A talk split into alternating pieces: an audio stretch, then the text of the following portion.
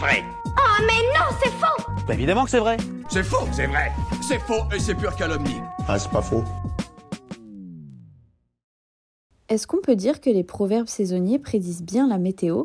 En avril, ne te découvre pas d'un fil, en mai, fais ce qu'il te plaît. C'est vrai qu'on a beaucoup de petites phrases comme ça associées aux saisons qu'on a toutes et tous répétées un jour ou l'autre.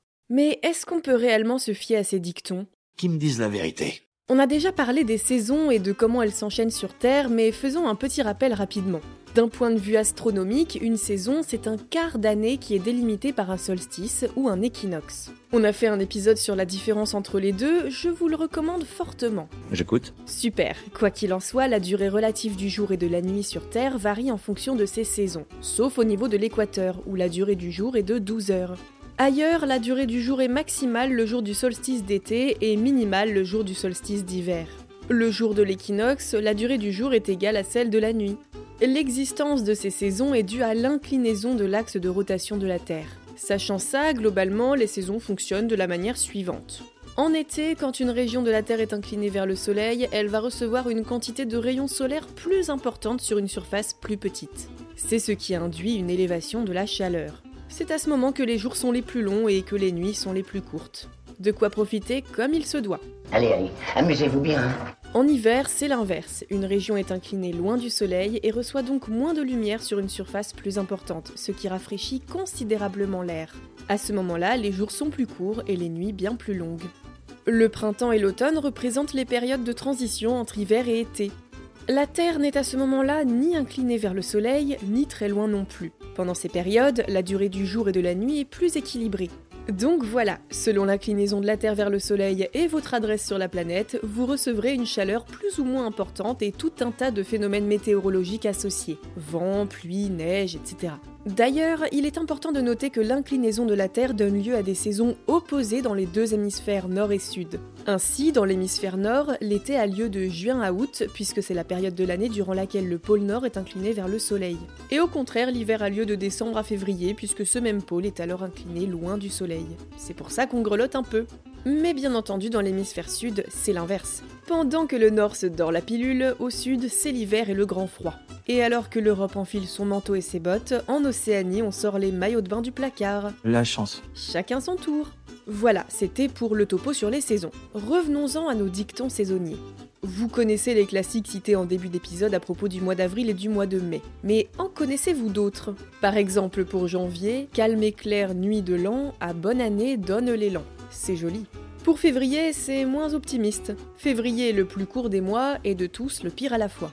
Moi je préfère celle de mars. Quand mars se déguise en été, avril prend ses habits fourrés. Bref, en France métropolitaine, on collectionne un voire deux dictons par mois que je ne vais pas tous vous énumérer, sinon on y est encore à la saison prochaine. Mais si on prend les plus courants, ceux d'avril et de mai par exemple, est-ce que ça se vérifie tous les ans? En avril ne te découvre pas d'un fil et en mai fais ce qu'il te plaît signifierait que les températures semblent s'améliorer en avril, mais attention, cette période est vicieuse et pourrait bien vous renvoyer aux souvenirs de l'hiver. Alors qu'en mai, euh, oublions les précautions. Te laisse pas surprendre. En réalité, c'est plutôt de l'ordre du conseil pour éviter de s'habiller trop légèrement un peu trop tôt dans la saison. En général, en avril, les températures peuvent varier considérablement.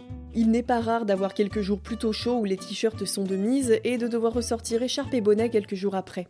En mai, les températures viennent se stabiliser davantage pour tracer leur route vers les chaleurs de l'été.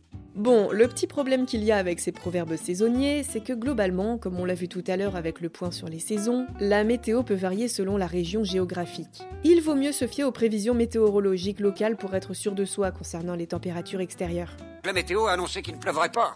De manière générale, ces proverbes du mois sont basés sur l'observation du comportement de la nature au fil des saisons. Il faut quand même noter que ça ne repose aucunement sur des principes scientifiques et que donc il ne faut pas les considérer comme des prédictions météorologiques fiables.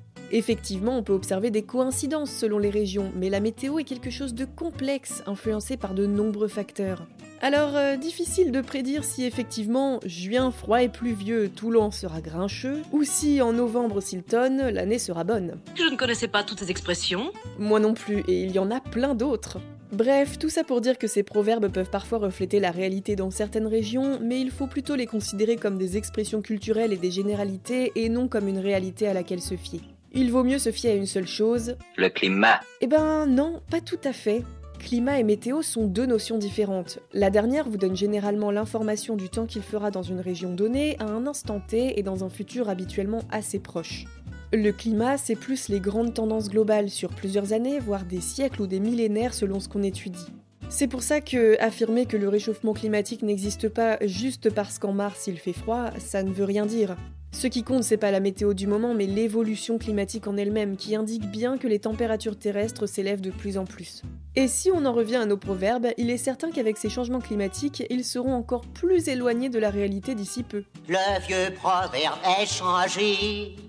Et vous Vous avez d'autres idées reçues à débunker Envoyez-les nous sur les apodios ou en vocal sur Instagram et nous les inclurons dans de futurs épisodes. Pensez à vous abonner à Science ou Fiction et à nos autres podcasts pour ne plus manquer un seul épisode et n'hésitez pas à nous laisser un commentaire et une note pour nous dire ce que vous en pensez et soutenir notre travail. À bientôt